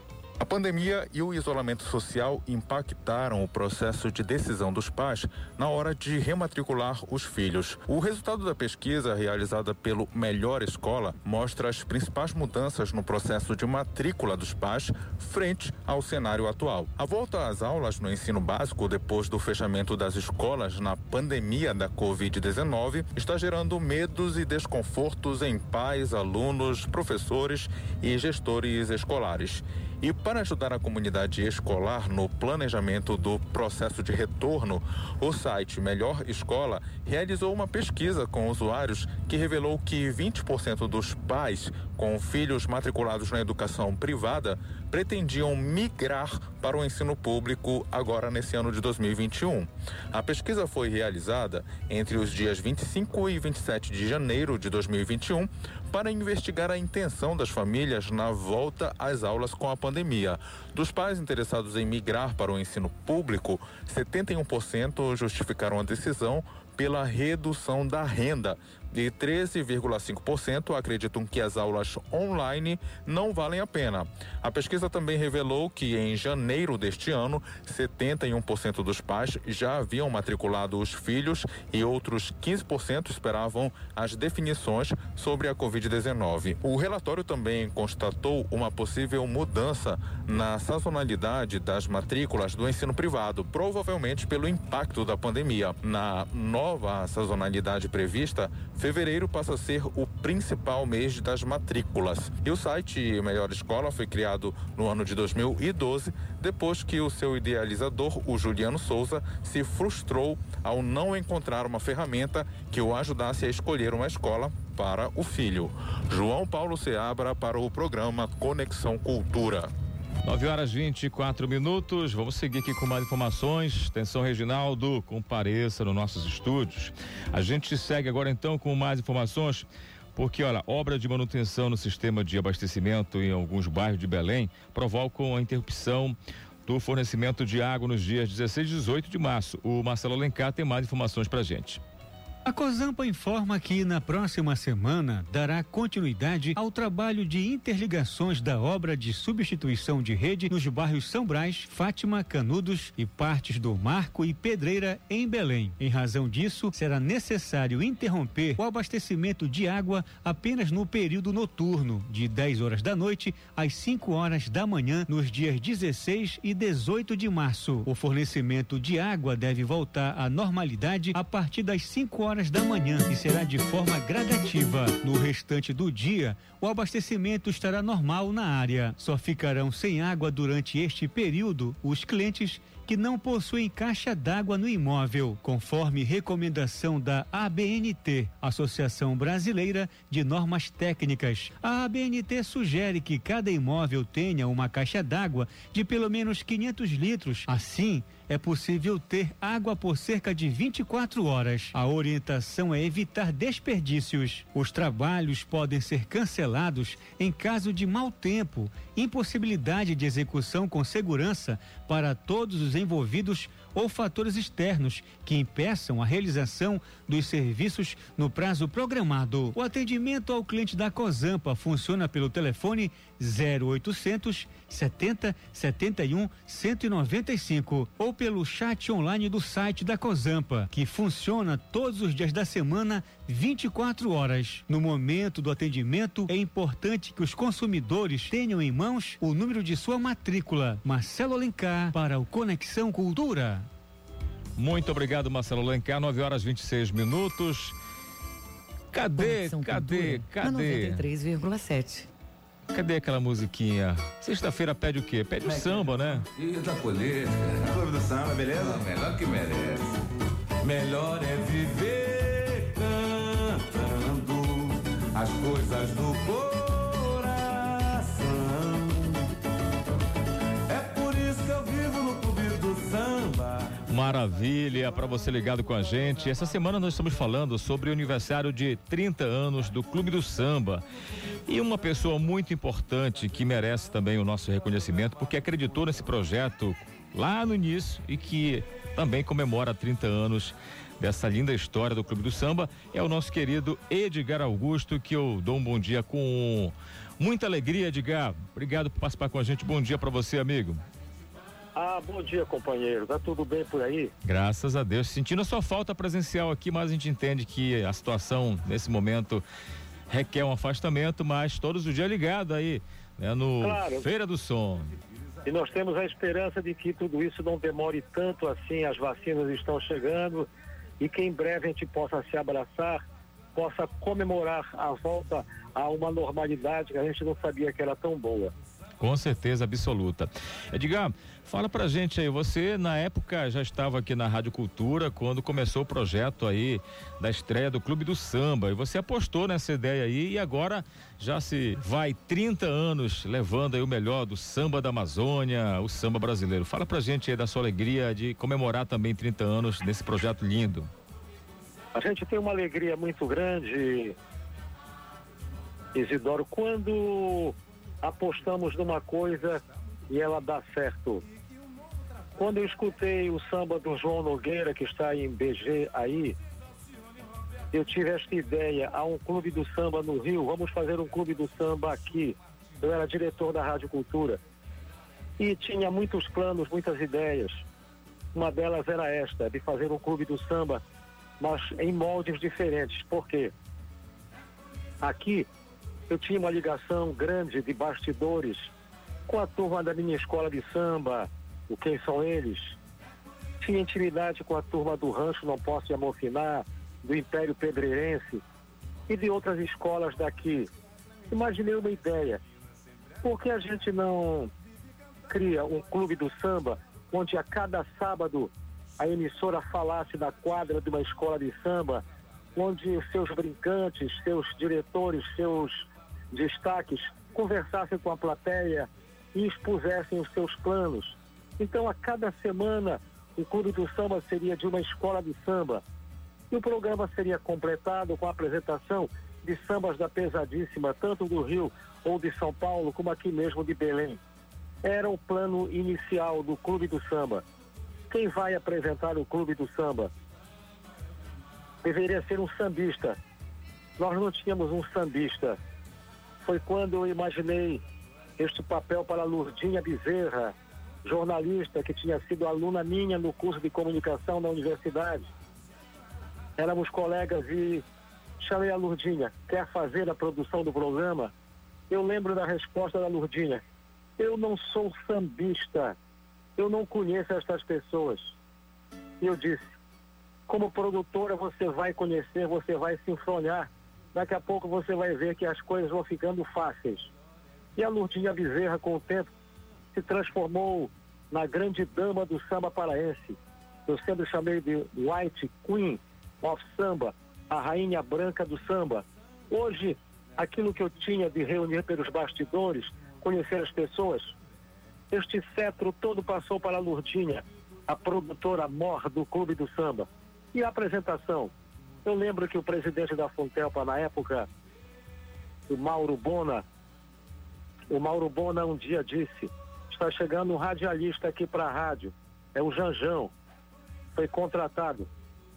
Vê aí na rádio onde vai ser localizado o Janjão. Aí eu fiquei, onde vou colocar o Janjão? De repente me lembrei, por que o Janjão não se torna o apresentador do Clube do Samba? Ele topou a parada, ele e a Lurdinha, e durante muitos anos o programa reinou de forma absoluta, com modificações, modificações que foram aceitas pelo público, que acabaram levando essa longevidade toda. A gente olha para trás e vê que se passaram 30 anos. O mundo modificou, as coisas se modificaram, o clube do samba também, mas a essência dele continua, reunindo este ritmo que é o principal ritmo, é o principal gênero musical do brasileiro, as atividades dos sambistas daqui, porque em Belém do Pará, apesar de norte do país, aqui um movimento muito grande, muito fecundo de samba, merecendo que uma emissora educativa como a nossa defenda um programa exclusivamente para estas pessoas que formam, na realidade, a grande maioria. Então, uma ideia antiga, uma ideia que prevalece até hoje, e parabéns a quem faz o Clube do Samba, saudade do Janjão, parabéns à Lurdinha, que sempre honrou a posição de White Queen of Samba e que permanece à frente desta realização, da qual devo dizer, a esta altura com 30 anos, me orgulho muito. Com certeza absoluta. Edgar, podemos dizer assim, então, levado, levando para o lado humano da coisa, que, né, todo filho tem um pai. Então você foi né, o criador, o pai, juntamente com as pessoas que na época acreditaram no projeto e hoje uma realidade já na fase bastante adulta, 30 anos, levando alegria, como eu disse, do samba da Amazônia, é, do samba brasileiro e com uma consistência muito grande, lançando vários artistas que hoje né, tem nome e sobrenome no cenário nacional, também aqui no regional, enfim, no Brasil de modo geral. A gente fica muito feliz e uma festa está sendo preparada para o final de semana, né, contando um pouco da história desses 30 anos, que não é para poucas pessoas não, amigo. É um detalhe que a gente leva em consideração e fica muito feliz de fazer parte da família da Rádio Cultura FM. Eu quero agradecer e parabenizar, Edgar. Daqui a pouco tem você, logo mais no na programação, na sequência aqui depois né, já lá do meio-dia, na hora do almoço, a Feira do Som. E parabéns pela sua recuperação. Muito obrigado pela participação aqui e mais uma vez a gente fica feliz e parabeniza aí por você ter acreditado nesse projeto né, grandioso e que hoje eleva ainda mais a nossa musicalidade brasileira e principalmente a questão do samba. Edgar Augusto, um abraço aqui do seu amigo Kelvin Janieri. Um grande abraço para você e ratifica minha felicidade em 30 anos do Clube do Samba quando a Feira do Som se prepara para comemorar 50. Isto realmente é muito bom. Saber do que a gente faz vale a pena. Muito obrigado. É isso, Edgar Augusto com essa simpatia, saúde, graças a Deus. O homem que falou assim, na época como diretor da Rádio Cultura FM, esse projeto é interessante, vamos apostar e aí, claro, várias mudanças, mas continuou firme e forte e continua o Clube do Samba. Então, final de semana, se prepare aí, porque a produção está organizando uma grande festa para comemorar 30 anos de Clube do Samba. Vamos fazer intervalo, daqui a pouco a gente volta com mais Conexão Cultura. Estamos apresentando Conexão Cultura. Páscoa em abril, férias em julho, Sírio em outubro. A cada mês a gente vive uma experiência diferente, mas existe uma coisa que você pode fazer em qualquer época do ano: doar sangue. O Hemopa precisa manter os estoques de sangue o ano inteiro para atender a quem luta pela vida todos os dias. Por isso, doe sangue ao menos duas vezes por ano, porque para salvar vidas não importa o mês. Hemopa, Governo do Pará. ZYD 233, 93,7 MHz. Rádio Cultura FM, uma emissora da Rede Cultura de Comunicação. Fundação Paraense de Rádio Difusão, Rua dos Pariquis, 3318. Base operacional, Avenida Almirante Barroso, 735. Belém, Pará, Amazônia, Brasil.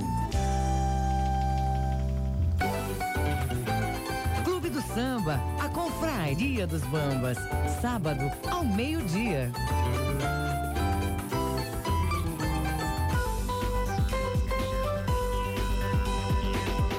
Voltamos a apresentar Conexão Cultura. 9 horas 35 minutos, é hora de esporte no seu Conexão Cultura. Esporte.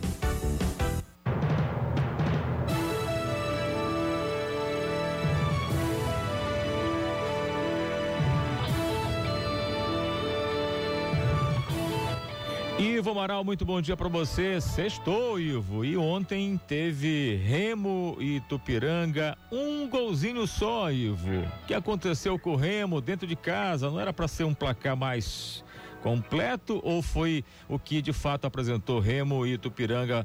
Valeu o placar de 1 a 0. Bom dia, Kelvis. Um abraço aos amigos do Conexão Cultura.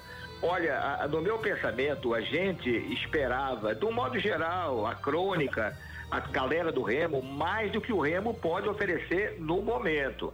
Embalado pelas duas vitórias, a goleada contra o Gavião por 4 a 1 e uma vitória importante fora de casa contra o Bragantino por 3 a 2 todos nós esperávamos mais da equipe do Remo, uma equipe que fosse massacrar talvez o Itupiranga. O Itupiranga, que embora esteja na lanterna, já havia vendido muito caro a derrota para o Caçaial lá mesmo, 1 a 0 para o Caçaial. E ontem, no primeiro tempo, segurou bem o, o, time do Remo. Muita gente debochou do Itupiranga, eu vi até uma, uma transmissão de rádio, cara, é, esse Itupiranga é muito ruim. Ruim, mas ele segurou o Remo todo o primeiro tempo, um esquema bem armado pelo Vando atrás, e o Remo custou a se encontrar. Melhorou na etapa complementar, brilhou o Tiaguinho num gol de bela feitura, e um lance interessante, né? O Bonamigo continua promovendo gente da base. Ontem entrou no segundo tempo, no lugar do Renangoni, o garoto Thiago Mafra, ele mostrou boa desenvoltura. É uma primeira apresentação, né? Mas de qualquer modo, o Remo agora tem que se preparar para jogar lá na, na Serra Gaúcha contra o esportivo na sua estreia na Copa do Brasil, que vale muito dinheiro, sobretudo no presente momento, Kelvis. Com certeza, Ivo Moral. E vamos falar dos jogos aí do final de semana. Vários jogos no domingo. Teremos aí então Bragantino e Águia. Teremos aí também Paragominas é, e Tapajós. E também teremos aí Carajás e Paysandu. Vamos falar do jogo aí envolvendo Paysandu e Carajás, que vai ser lá em Outeiro. O que, que você já pode antecipar para a gente na expectativa desse jogo lá? O Carajás dentro de casa, será que vai segurar o papão, Ivo? Olha, o Carajás no ano passado foi uma decepção, você sabe. O Carajás só não foi rebaixado junto com o Tapajós, porque com o negócio da pandemia apareceu panos quentes e disseram, até numa medida acertada, que ninguém ia ser rebaixado. Tanto que o campeonato deste ano, em vez de 10, vai, vai começar com 12 está começando com 12 clubes, divididos em três grupos de quatro. A verdade é que o Carajás, depois daquela estreia medíocre, quando perdeu dentro de casa é, para o Bragantino, ele deu uma melhorada. Deu uma melhorada, já mostrou que veio, brilhou lá em, em Marabá e pode oferecer uma resistência até certo ponto para o Paysandu. Paysandu está entrando no ritmo, já mostrou crescimento, sobretudo no primeiro tempo do jogo contra o Madureira, e é óbvio que o, o Paysandu é o grande favorito. Mas eu acredito que o Carajás, é, não só por jogar em casa, né, não tem mais influência, deve opor alguma resistência ao Paysandu. Acho que o Paysandu vai vencer, mas também não, ninguém vai ter números de goleada lá no Mamazão, no Outeiro, em Quiopes. É isso mesmo, Ivo Moral. Então vamos aguardar aí né, as nossas as nossas frases, os nossos comentários, digamos assim, é. para segunda-feira, fortes emoções desses jogos da terceira rodada do Parazão 2021. Ivo Amaral, muito obrigado pela sua participação. Desejo a você um bom final de semana. Para você também, Kelvis. Um grande abraço aos amigos da nossa Conexão Cultura. Até segunda. É isso, lembrando que você vai ter esse jogaço então transmitido entre Carajás e Paysandu, 10 e meia da manhã, domingo, dia 14. Aí teremos também as informações de outros jogos e na segunda-feira a gente comenta mais sobre futebol aqui na sua Rádio Cultura FM. Você sabe, Parazão 2021, exclusivo na TV Cultura e no portal cultura.com.br.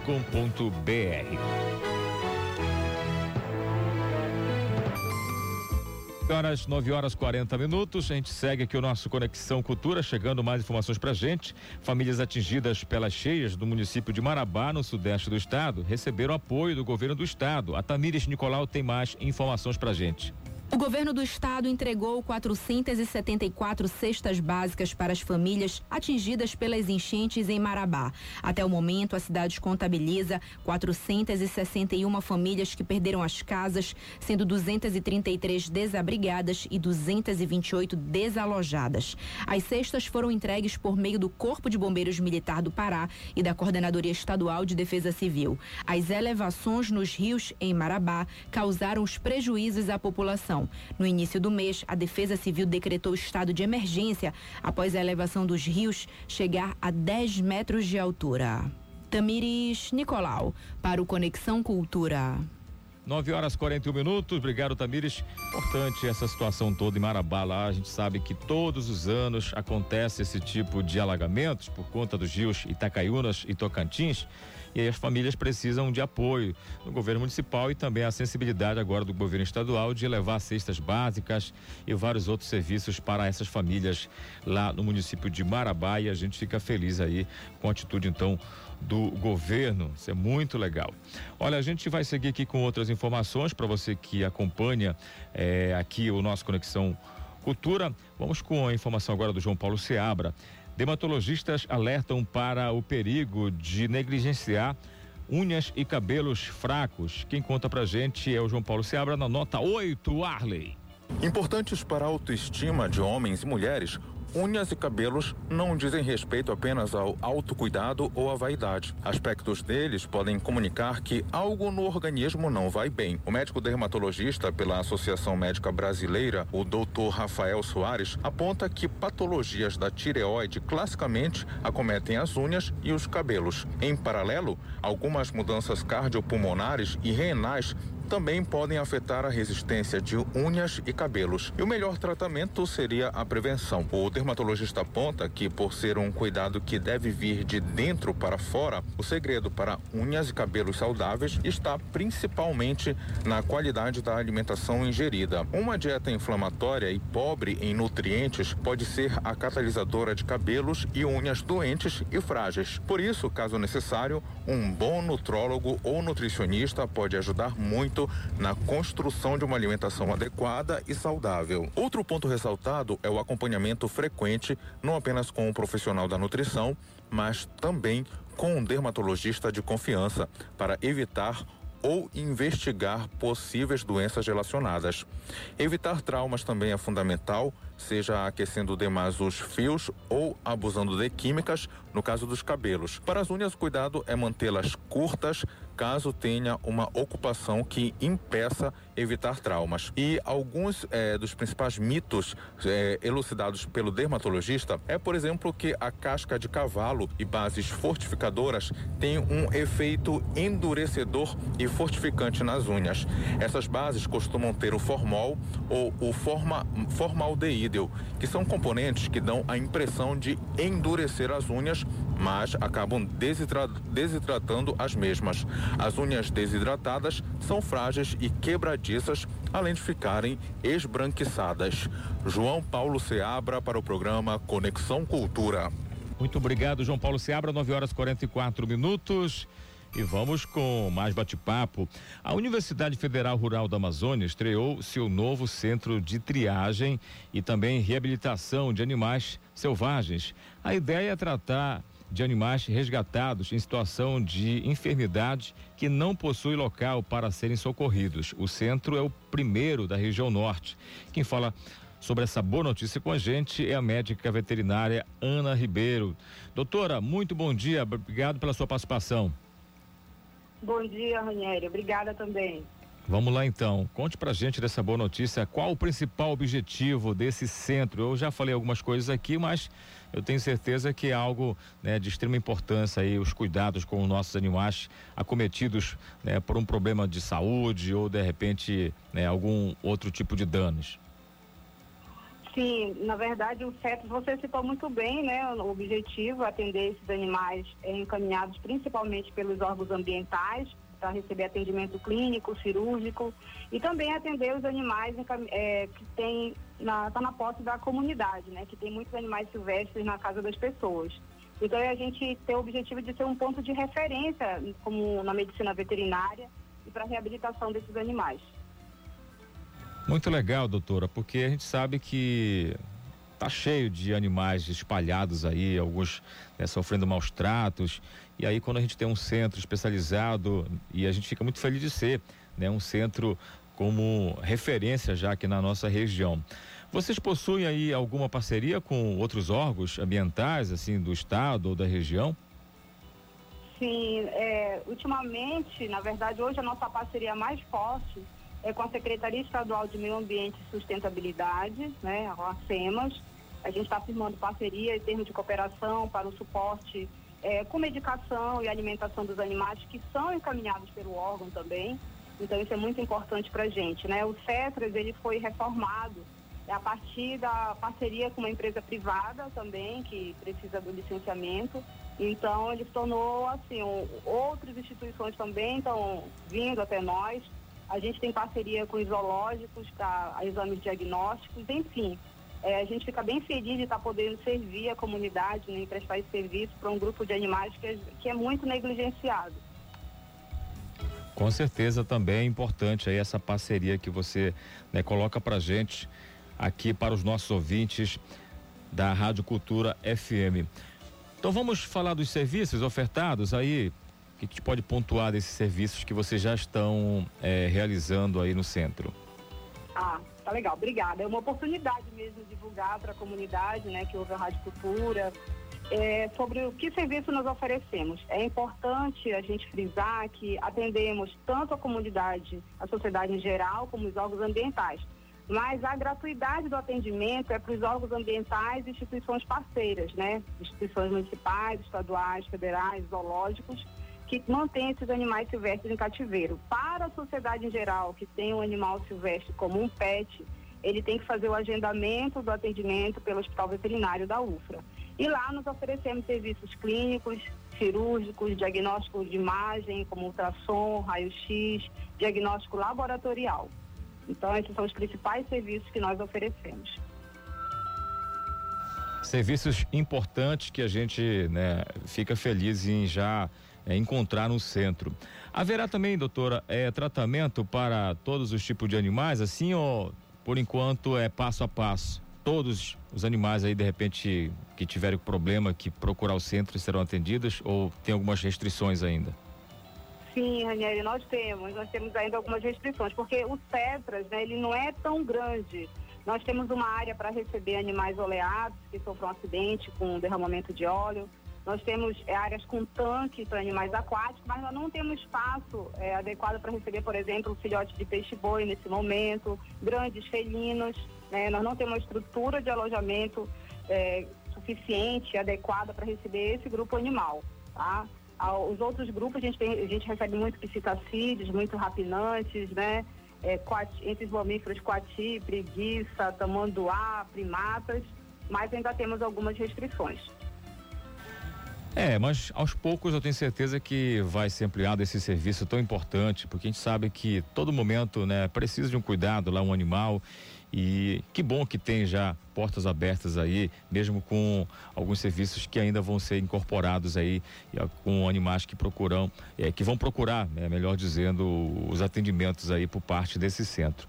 Doutora, quero parabenizar, agradecer a sua participação aqui e, acima de tudo, dizer da importância que é esse centro hoje, né, para a comunidade. Em seu nome, eu quero parabenizar todos envolvidos nesse projeto aí tão importante nesse momento.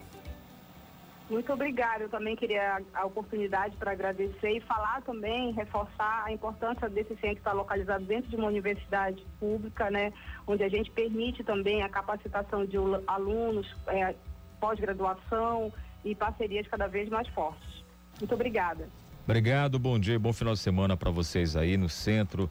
É isso, tá aí, portanto, então uma boa notícia para todo mundo que acompanha aqui o nosso Conexão Cultura. 9 horas 50 minutos e hoje tem o quadro do Raul Bentes. Daqui a pouco ele vai falar com a gente porque tem muitas novidades para você que acompanha aqui o nosso Conexão Cultura. Mas vamos lá com mais informações para você que acompanha aqui a nossa programação. Sempre aquela notícia importante para você, né, que gosta de ficar ligado com a gente. Lembra que eu falei agora há pouco em relação ao litro da gasolina que chega a custar vinte centavos na região norte? Pois é, a cidade, né, acreana que é isolada, bastante longe. Só de barco e de avião é possível chegar lá. Para complicar a situação, o aeroporto está interditado desde dezembro pela ANAC, Agência Nacional de Aviação Civil. Por causa disso, as péssimas condições da pista também.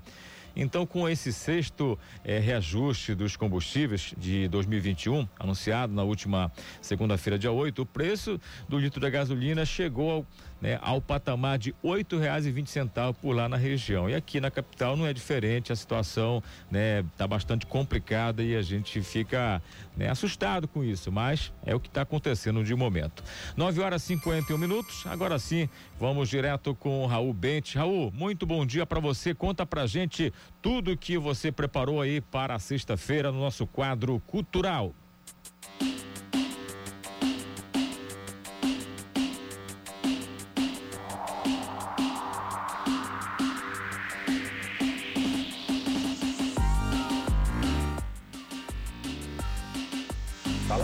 da Rádio Cultura. Mais uma sexta-feira chegou e a gente está aqui para falar de música, arte e cultura pop. Eu sou o Raul Bentes e pode aumentar o som que hoje é dia de coluna.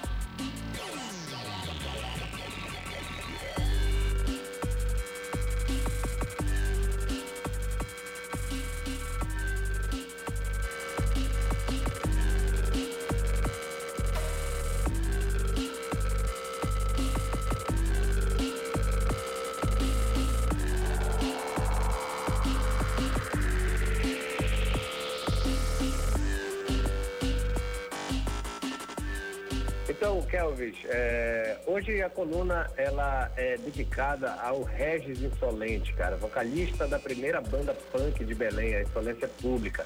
Regis nos deixou, nos deixou aí no final de semana, nesse final de semana passado, em decorrência de uma crise renal agravada pela Covid-19. Para quem quiser conhecer mais, a banda tem alguns vídeos na internet e dois clipes oficiais da mesma música, essa que a gente vai escutar um pouco aí que é Beirute está morta. A primeira, o primeiro clipe, ele foi feito pelo Tomé Azevedo, que trabalhou aí na Rádio Cultura, trabalhou aqui na Rádio Cultura, na TV Cultura também. E o segundo é dirigido por Denis Maué, Jorani Castro e Val Sampaio. É... Bora curtir aí um pouco de insolência pública. Aumenta o som aí, Arlen. Cultura FM.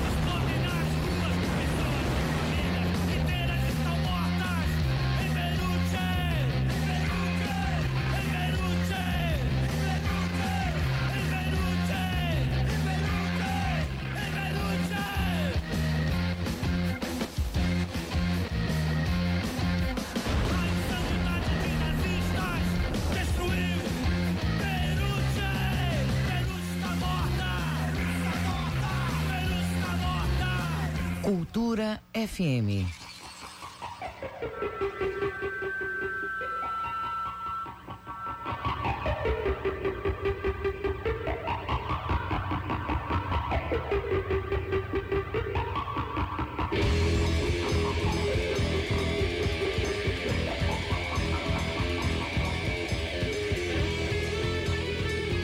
Na é, volta do que não foram. Isso mesmo. Continuando falando de rock aqui na cultura, a banda Delinquente comemora 20 anos do lançamento do álbum Pequenos Delitos, esse que tem esse clássico aí que está tocando Planeta dos Macacos. É, esse disco é o primeiro da banda e ele ganhou uma nova capa agora. Foi gravado aqui no estúdio Edgar Proença da Rádio Cultura e foi produzido pelo Beto Fati. Tá rolando um relançamento especial aí pela Na Music, Chaninhos Discos e Distro Rock, com capa nova e tudo. Só entrar nas redes sociais da banda que tu podes comprar essa grande obra-prima do rock paraense. E ainda vem com vários brindes, tem post, adesivo, um monte de coisa. Então, fica ligado aí. O som. Cultura FM.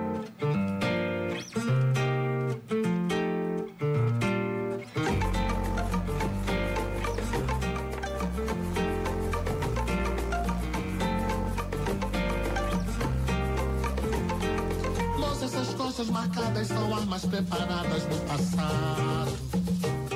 Revoltas programadas pro futuro. Te liga! A Feira de Empreendedorismo, Música e Arte da Amazônia, a Fêmea, tá bombando e segue com programação até o dia 14 de março. A programação debate temas importantes e bastante necessários e conta com várias performances, workshops e vivências voltados à saúde, bem-estar e vida das mulheres. Vale muito a pena acompanhar. Entra lá no site fêmea2021.com.br que tem toda a programação em detalhes e quem está participando.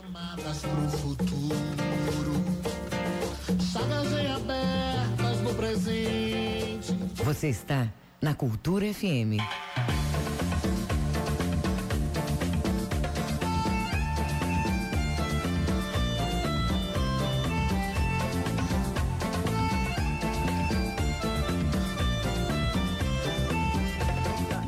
Arroba poderosíssimo. A jornalista e influenciadora Amanda Campelo dá vida a MC Kaoma lá no Instagram.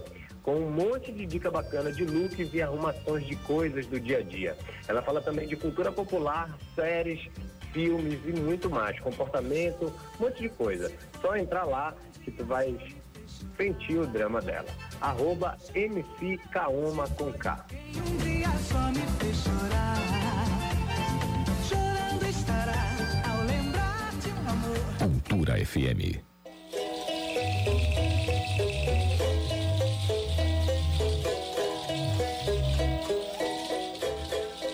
Para encerrar a coluna de hoje, a gente vai ouvir Carimbó.